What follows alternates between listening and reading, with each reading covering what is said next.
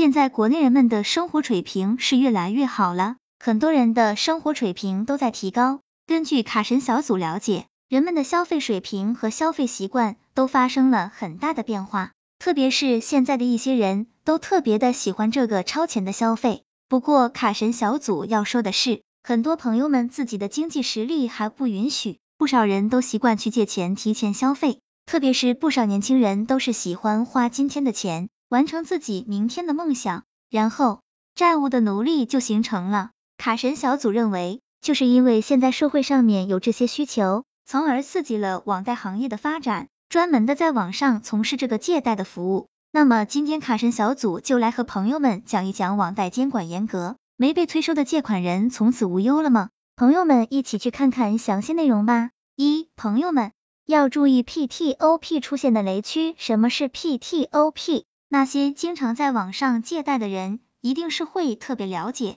或者也是曾经听到过这个 PTOP 究竟是什么。其实这个 PTOP 就只是民营的网上借贷的平台，这个 APP 是专门给网上一些需要的人提供一个借贷的服务。如果有一些人不想去银行借款，就可以选择这样的方式进行借款。这个 PTOP 是属于一个第三方的中介平台。当投资人把这个钱给这个平台做投资的时候，平台就会把这个钱作为自己的资金，专门借给有需要的人。但是其实这种做法还是比较有风险，比较这个借贷双方都是互相不认识的，这样一来，不少朋友就很有可能会遇到上当受骗的情况。除此之外，平台能够提供的服务都是比较小额的借贷，也很难受到国家监管部门的管理。如果一出现问题，这个借款人和贷款人的权益都是很难得到保障的。虽然这个平台上面的风险很大，但是平台上面能够得到的利息也是很大的，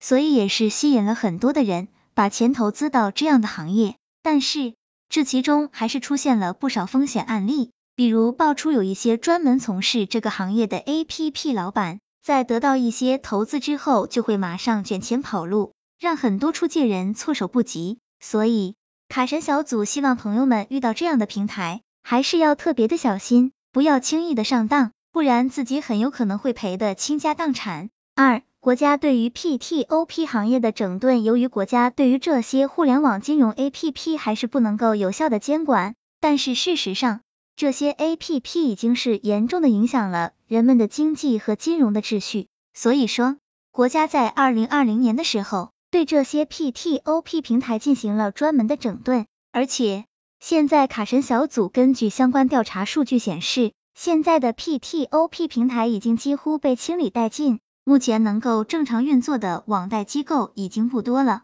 不仅这样，在国家的监管下，过去的一年时间中，借贷机构下降的比例将近百分之一百，几乎属于全部清退状态。在未来，国家会对互联网金融和互联网交易进行严格的管控，防止违法行为的产生。但是，在卡神小组看来，现在又产生了一个新的问题：既然国家这些 PTOP 网贷平台进行监管，那么之前这些平台在运营的时候产生的借贷关系要怎么处理？难道就此作罢了吗？三、网贷平台倒闭后的债务清理问题。其实，卡神小组告诉朋友们。债务并不会就此消失，这些网贷平台之前产生的借贷关系，并不会是随着平台倒闭而结束。有借贷关系的双方，还是要正常的把这个借贷关系给履约完成，这个借贷关系是会受到法律保护的。网贷平台出现了问题，人们还是可以通过一些专门的渠道来协商，把钱给还上。